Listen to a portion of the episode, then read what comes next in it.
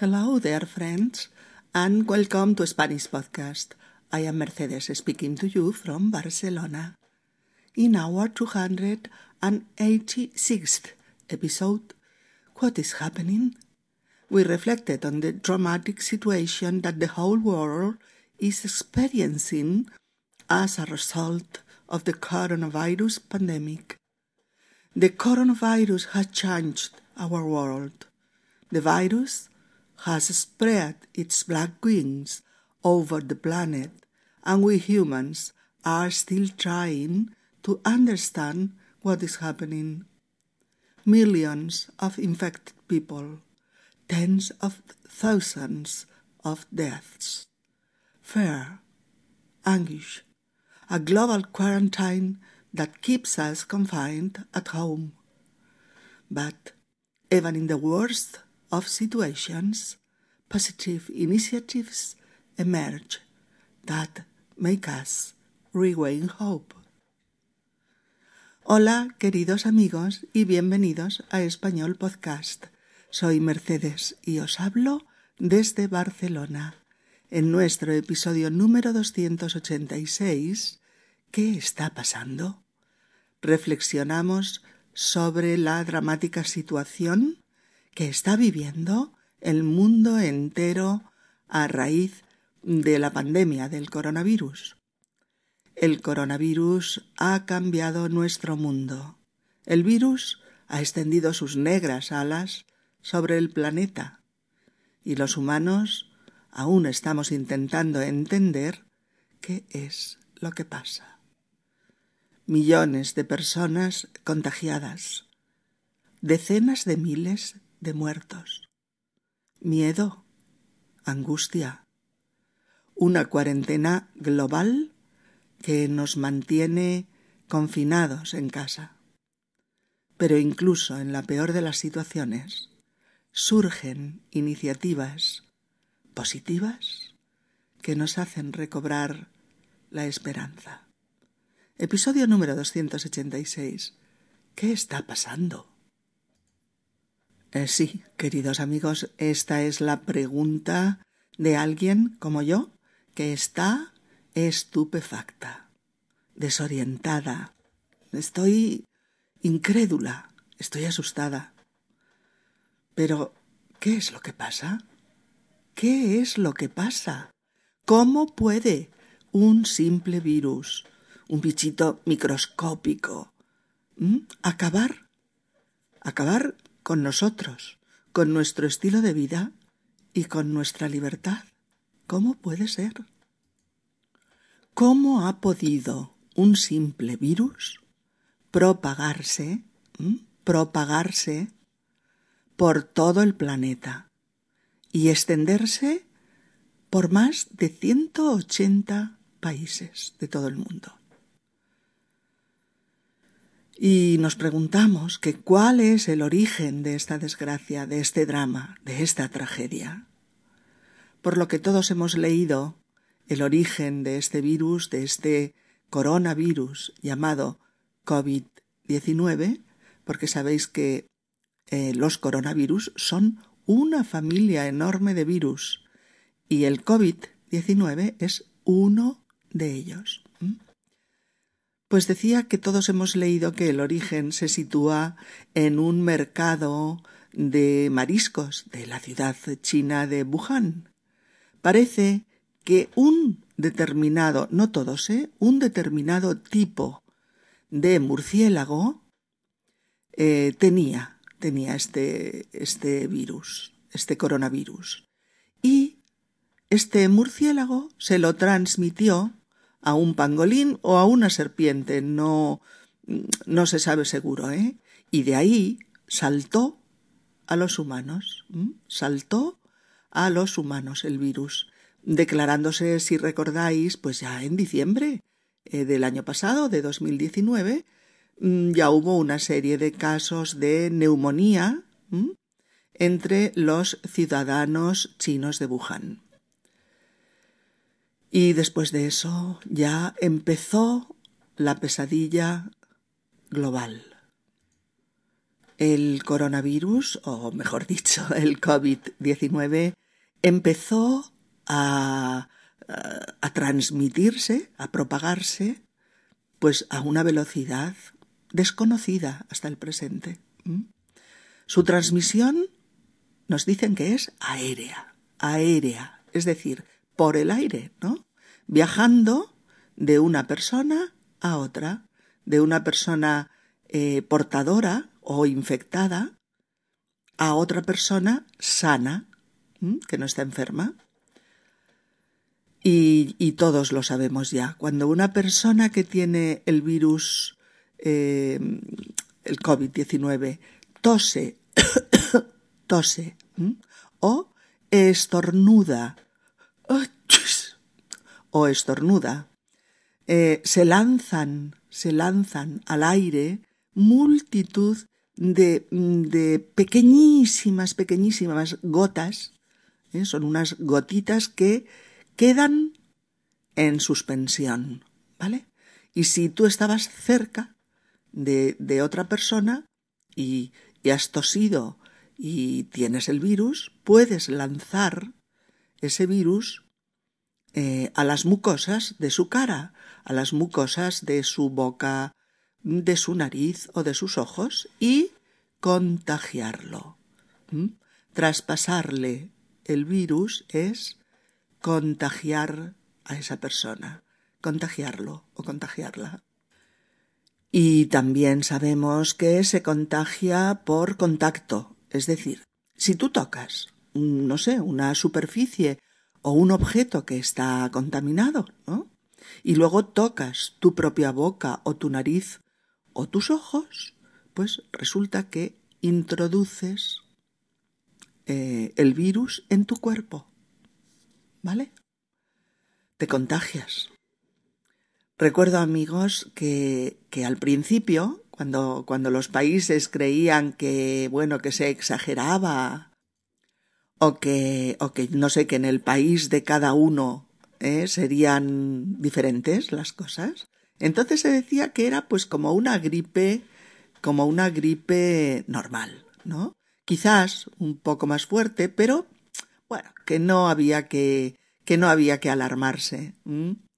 Qué poco, qué poco sabíamos entonces de la facilidad y de la velocidad con la que se propaga, con la que se propaga o se extiende el COVID-19. Qué poco sospechábamos que los contagios iban a ser masivos, masivos. ¿Verdad, amigos? Qué poco imaginábamos, pues que tendríamos que encerrarnos en, en casa durante semanas o meses eh, para poder parar el contagio eh, vertiginoso que se estaba produciendo globalmente, ¿no? En el mundo entero, ¿vale? Y qué poco sabíamos del virus al principio y cuántos errores de planificación y de actuación en el terreno de la salud pública ha comportado esa ignorancia. Ahora sabemos, además, que hay mucha más gente contagiada, es decir, que tiene el virus eh, en su cuerpo, ¿no? Y lo sabemos a partir de lo que nos dicen las estadísticas. ¿Por qué? ¿Por qué lo sabemos con las estadísticas? Pues porque hay un porcentaje altísimo, un porcentaje altísimo de la población que lo tiene sin saberlo. Lo tiene sin saberlo. Sí, sí, tiene el virus en su cuerpo y no lo sabe. ¿Cómo es que no lo sabe? ¿Por qué? Pues porque es lo que se llama asintomático. Asintomático. Porque no tiene síntomas. O sea, esa persona que tiene el virus sin saberlo y es asintomática, pues no tiene tos, no tiene fiebre, no tiene dificultades respiratorias, eh, ni ha perdido el gusto o, el olfato, ¿no? No tiene dolores eh, musculares, ni cansancio, en fin, nada de nada. No tiene ningún síntoma. Y sin embargo, es portador del COVID-19. Es portador. ¿eh? Efectivamente, lo lleva, lo lleva. Y lo que es peor, lo contagia a otras personas con las que tiene contacto. Lo contagia a otras personas sin saberlo, ni él ni las otras personas. Y por eso se dice, se dice, y es cierto, ¿eh? que hasta que no se haga el test adecuado a la mayor parte de la población para ver si da positivo o negativo y que esa persona, eh, pues presuntamente infectada, ¿no? permanezca en, en cuarentena hasta, eh, hasta dar negativo, ¿no? Hasta que eso ya no pase.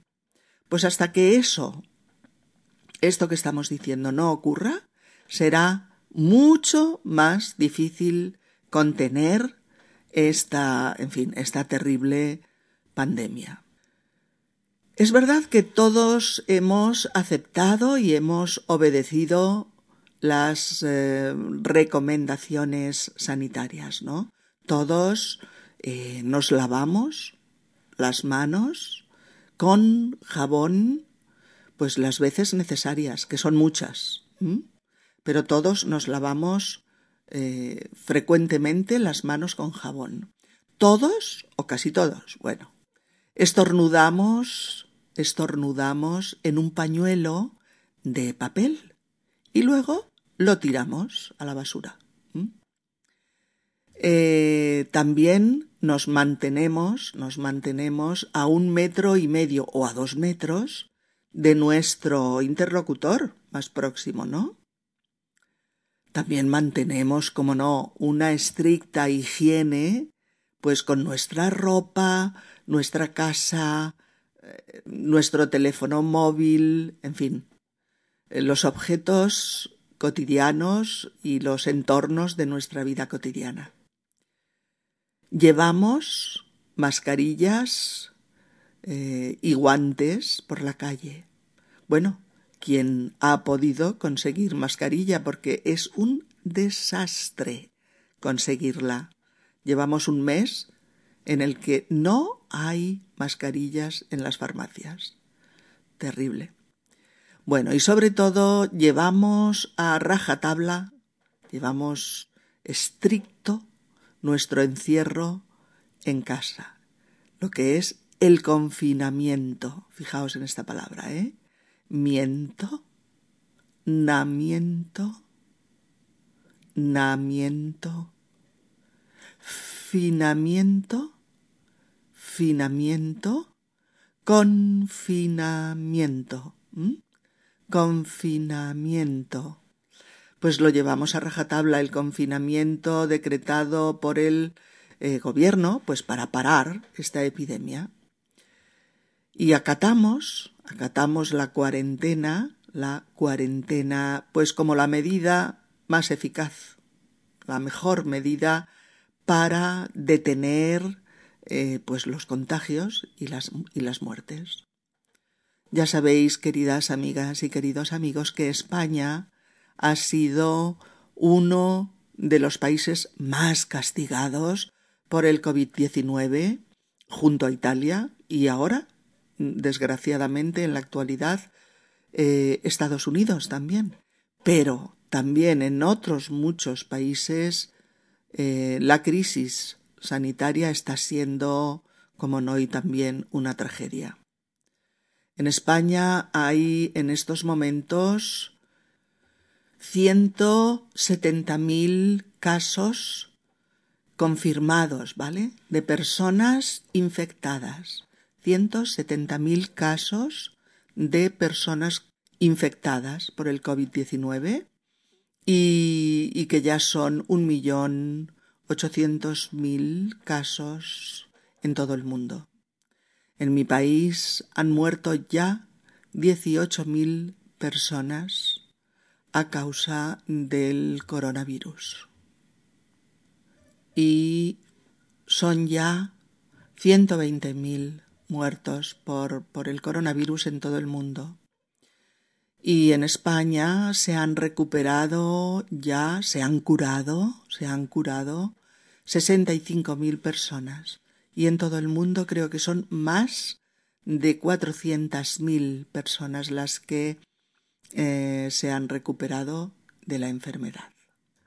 Eh, claro, estas cifras son provisionales, ¿no? Porque son las del día en el que yo estoy haciendo el podcast, es decir, entre el 11 y el 13 de abril más o menos. Eh, pero desgraciadamente seguirán aumentando y quedarán lejos de estos datos pues cuando este podcast vea la luz. Los expertos además dicen que estos son los casos de contagio o de infección, es decir, los casos eh, positivos, los casos positivos que han podido verificarse, que han podido constatarse pues mm, mm, por la gente hospitalizada o tratada en sus casas. Pero, fijaos amigos, en estas cifras no están los portadores del virus que son asintomáticos. ¿No están? ¿Mm? En estas estadísticas ellos no están, porque no padecen ningún síntoma y no han tenido que ir al hospital, y que por lo tanto no saben que tienen la enfermedad, pero que son portadores y contagian. Son portadores. Y contagian el COVID-19. Y claro, esto podría suponer, dicen los expertos, eh, multiplicar, multiplicar por 10 o por 15 veces esas cifras. O sea que los, que los contagiados en España fueran un millón y medio o más de personas. Y en el mundo, pues alrededor de 20 millones o más de ciudadanos portadores del coronavirus a día de hoy. ¿Mm? Bien amigos, ¿y cuáles han sido las consecuencias de todo esto? ¿Cuáles han sido las consecuencias de, de todo esto, de esta pandemia y de esta tragedia? Pues muchas, muchas.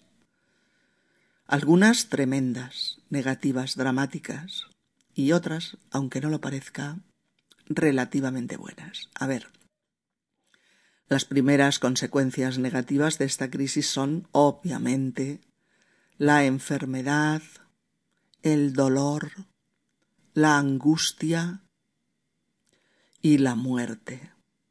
Y la muerte de muchos, muchísimos ciudadanos que han sufrido la enfermedad en su versión más dura o en su versión mortal en otros casos.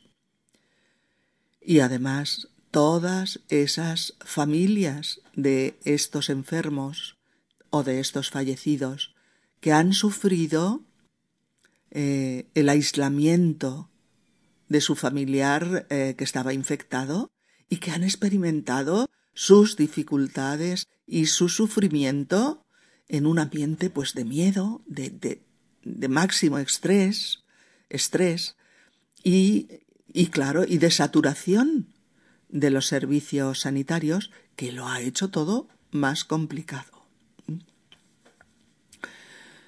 Otras consecuencias negativas, aunque obviamente de menor entidad que, las que acabo de decir, ¿eh? pero son, por ejemplo, pues que cuando se supo que el gobierno español decretaría el confinamiento obligatorio, confinamiento obligatorio en las casas, la gente salió a comprar, lógicamente, alimentos y, y productos varios. Pero, en muchos casos, pues como si hubiera una guerra, ¿eh? Mucha gente compró, mucha gente compró bien, pues con equilibrio y, sin angustia, ¿no?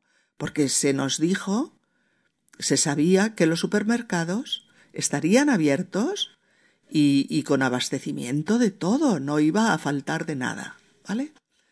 Pero sin embargo, otra gente, otra gente empezó Pues a comprar como si se acabara el mundo. Como si se acabara el mundo.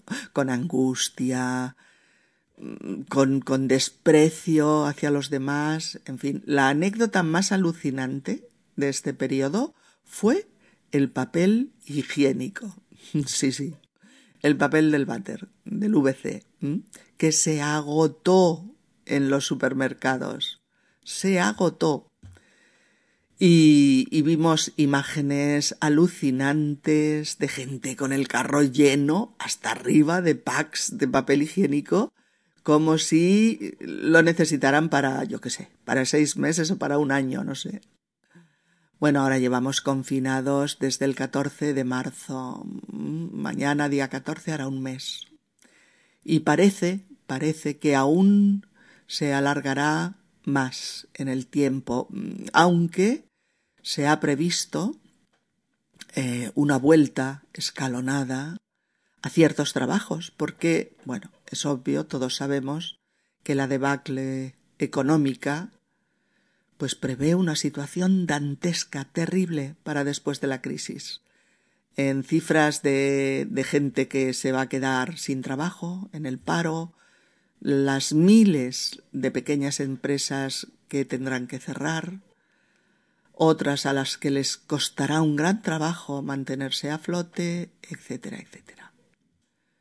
Y sí, amigos, cuando esto pasó, cuando nos confinamos todos en casa, el mundo se transformó. Las calles se quedaron vacías, vacías, sin nadie. El silencio invadió las ciudades. No podías hacer nada de lo que hacías antes, ni ir a trabajar, ni, ni salir a pasear, ni hacer deporte, ni a reunirte con tus amigas, ni ni ir a una terraza de un bar a tomarte una cañita, un café, bueno, nada de nada. Y todo el mundo estaba confinado en su casa, todos los ciudadanos en cuarentena, excepto lo que llamaron los servicios básicos esenciales. Pero las escuelas cerradas, las calles, plazas y parques vacíos, eh, los coches aparcados, mudos, etcétera. Bueno, sin embargo, muchas de las empresas que cerraron pudieron acceder al llamado teletrabajo, ¿vale? Haciendo que sus empleados pues trabajaran desde casa con sus ordenadores e hicieran sus reuniones de trabajo pues con alguna de las muchísimas aplicaciones que hay hoy en día para para reunirse y verse y hablar eh, a distancia, a través del ordenador. Pero sí, de un día para otro, quedamos encerrados en nuestras casas, separados algunos de una parte de nuestras familias, de nuestros amigos, de nuestros compañeros de trabajo, y con el miedo en el cuerpo, que así se dice cuando no te lo puedes quitar de encima, ¿eh? con el miedo en el cuerpo. Según íbamos conociendo los efectos terribles y devastadores del COVID-19 en algunos pacientes, pues más miedo le teníamos al puñetero virus, claro. Cierto que para mucha gente pasar el coronavirus ha sido como pasar una gripe, pero también también es cierto que muchos, muchos pacientes eh, hospitalizados eh, se han recuperado muy bien, pero también lo es que otros muchos han necesitado eh, ingresar en, en, la UCI, en la unidad de, de cuidados intensivos, ¿no? Y han necesitado respiración asistida, han tenido dolores tremendos en su cuerpo, dolor en su garganta, eh, fiebre muy alta. ¿eh? Y lo peor, lo peor, lo peor es que han tenido que estar solos, solos en el hospital, porque ningún familiar podía acompañar a, a las personas hospitalizadas por coronavirus. Terrible.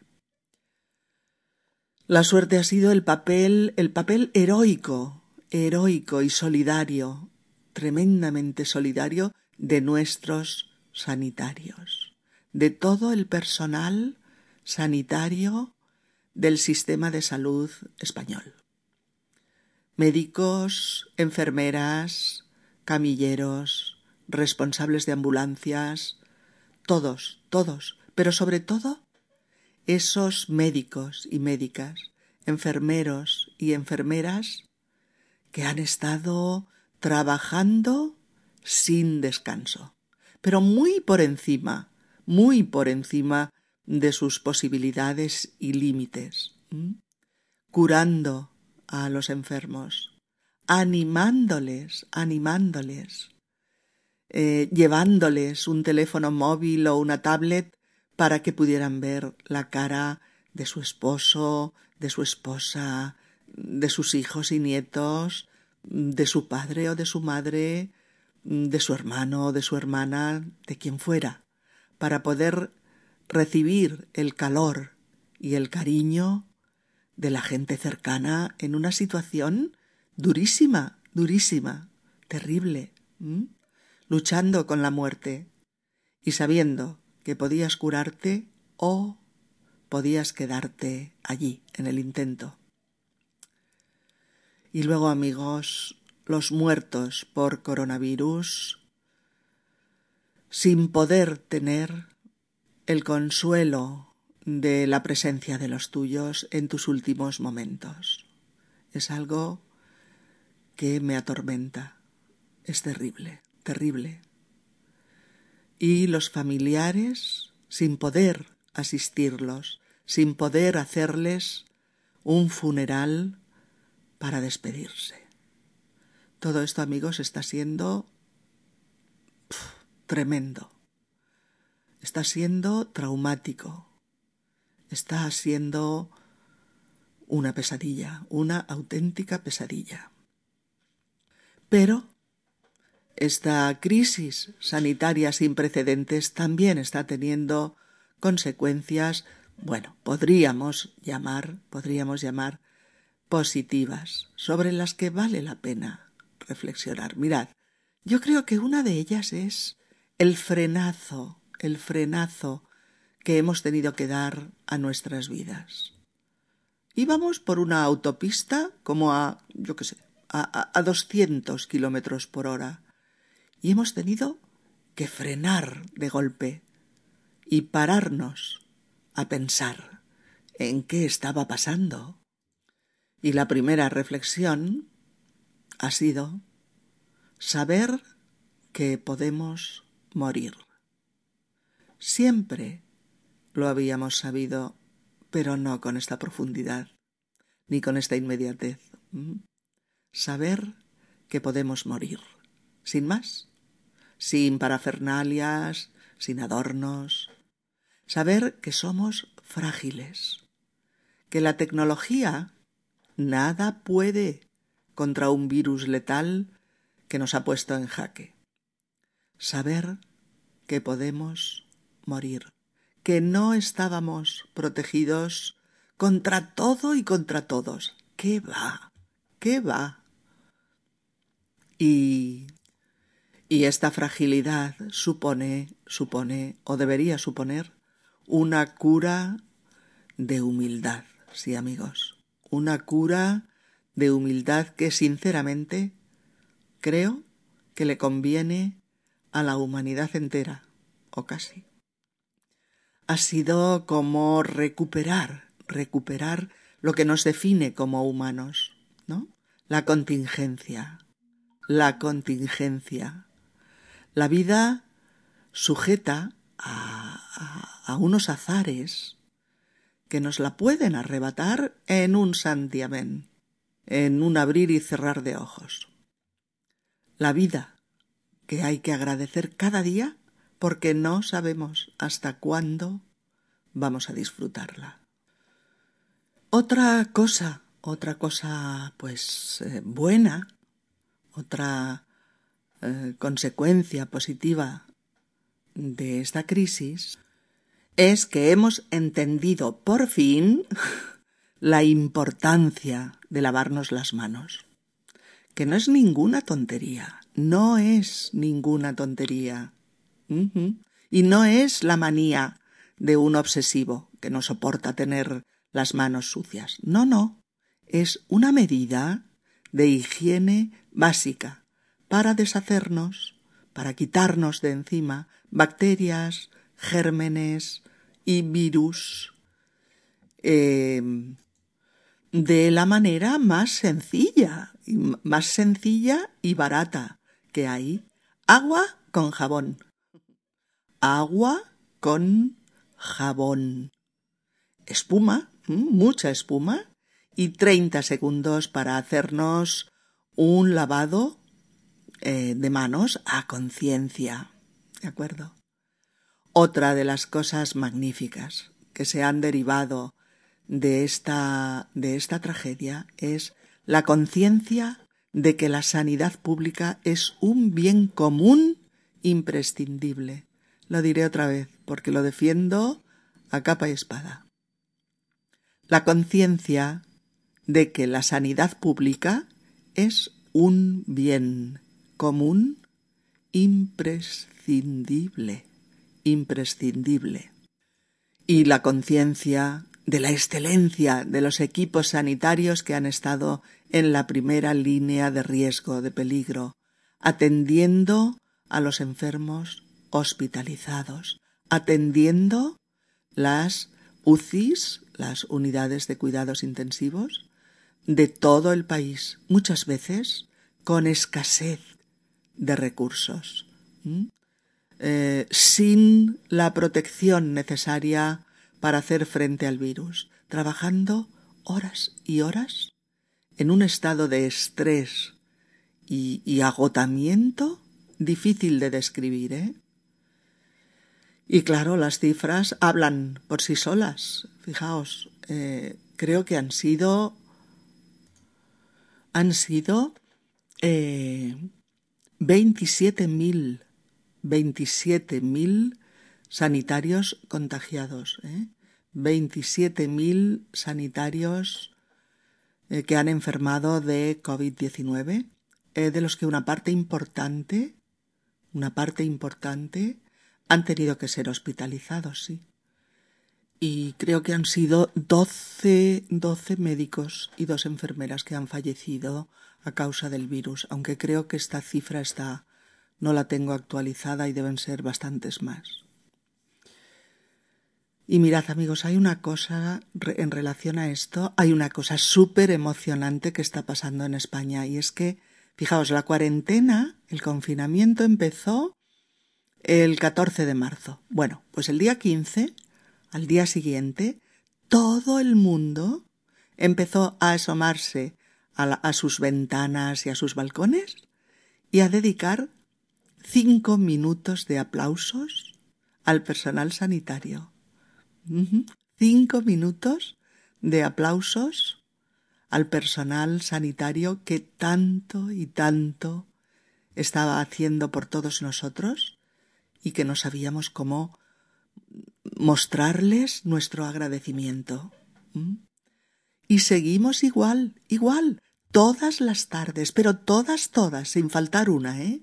todas las tardes salimos cientos de miles de ciudadanos o millones de ciudadanos de todos los rincones de este país y aplaudimos con cariño, con agradecimiento y con emoción a todos los equipos de los hospitales españoles que están haciendo lo posible y lo imposible por aliviar el sufrimiento y por salvar la vida de sus pacientes. Y yo cuando salgo cada tarde a aplaudirles, ya busco, busco los otros rostros, las otras caras de las otras ventanas y balcones, y nos miramos entre nosotros, emocionados. Sí, nos emocionamos. Y y nos miramos los unos a los otros, aplaudiendo, aplaudiendo y orgullosos de expresar lo que sentimos a lo largo y ancho de pueblos, ciudades, eh, en todo el país. Y sabemos que estos aplausos les llegan, les llegan al personal sanitario, les llega nuestro agradecimiento. Y saben por ello que estaremos en deuda con ellos eternamente. Lo digo de verdad, eternamente. Dicen, amigos míos, que las grandes crisis sacan lo mejor y lo peor de las personas. Las grandes crisis sacan lo mejor y lo peor de las personas. En este caso, el COVID-19 nos ha hecho a todos más solidarios. Además, además de unirnos a todos en la lucha común contra el virus, porque estamos viviendo el confinamiento en casa pues como una empresa común que tenemos que eh, salvar entre todos, entre todos. Y también han surgido muchas iniciativas de, solidaridad ante las dificultades de esta cuarentena, ¿no? Eh, de este encierro obligado en casa, porque si no estamos en casa nos jugamos la vida ahí fuera. ¿eh? Por ejemplo, en mi edificio, en mi edificio, donde está mi casa, mi piso, tenemos un WhatsApp común para todos los vecinos, pues para cosas diversas, ¿no? Bueno, pues el segundo día de cuarentena, dos de los vecinos ya se ofrecieron para traer comida a, vecinos de más edad, más mayores, y que pudieran tener pues dificultad para, para hacer compra online o, o para ir ellos mismos al, al súper, ¿no? Y, y le dijeron, les dijeron que dejarían la compra en el rellano, ¿no? Delante de la puerta del piso, para no tener contacto con ellos y no, y no ponerlos en peligro. Y yo, francamente, pues me emocioné también con eso, porque me pareció una forma, pues magnífica de ser solidario. Bueno, uno de los hechos también positivos, ¿no? Consecuencia, consecuencia directa de la pandemia del COVID-19 y de la cuarentena mundial que nos mantiene a una gran parte de los humanos confinados en nuestras casas, pues esa consecuencia es el bajón, el descenso radical ¿eh? de la contaminación atmosférica, el bajón radical de la contaminación atmosférica y de la contaminación de las aguas también, que, que se ha producido pues en muchas, muchas zonas del planeta.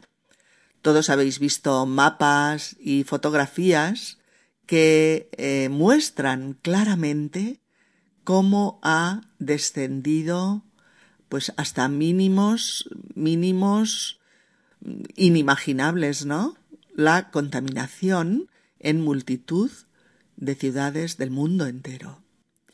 Es una verdadera pena que este descenso de la contaminación esté siendo la consecuencia de la tremenda desgracia de sufrimiento y muerte que estamos viviendo, ¿no?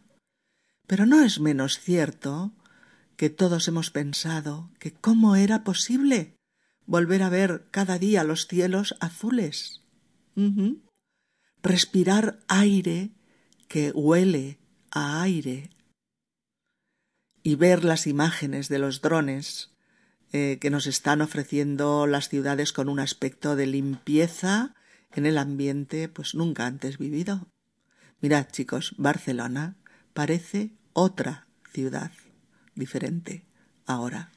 Parece otra. Los niveles de dióxido de nitrógeno se han desplomado desde el 14 de marzo, que fue el, primer día de la cuarentena total en España. Han bastado unos pocos días sin tráfico y sin una parte de la industria, sin la presencia de coches, para que todos hayamos notado, pues eso, que la calidad del aire era muchísimo, muchísimo mejor. Y bueno, también a modo de consecuencias positivas durante esta terrible crisis, eh, sanitaria que estamos sufriendo, ha habido otro hecho que nos ha dejado a todos boquiabiertos. La naturaleza ha vuelto, ha recuperado espacio. Estos días los periódicos, YouTube, la televisión, bueno, todos los medios de información están llenos de noticias que, que nos cuentan que animales que no se veían en décadas, en algunas, en determinadas áreas, han vuelto. Estos animales han vuelto a esas zonas al considerarlas pues zonas tranquilas y libres de agresiones humanas, ¿no? Bueno, aunque sabemos, cuidado amigos, que algunas de estas noticias son fake, ¿eh? son bulos, son, son mentiras. Por ejemplo, las que sí que son eh, las que sí que son verdad.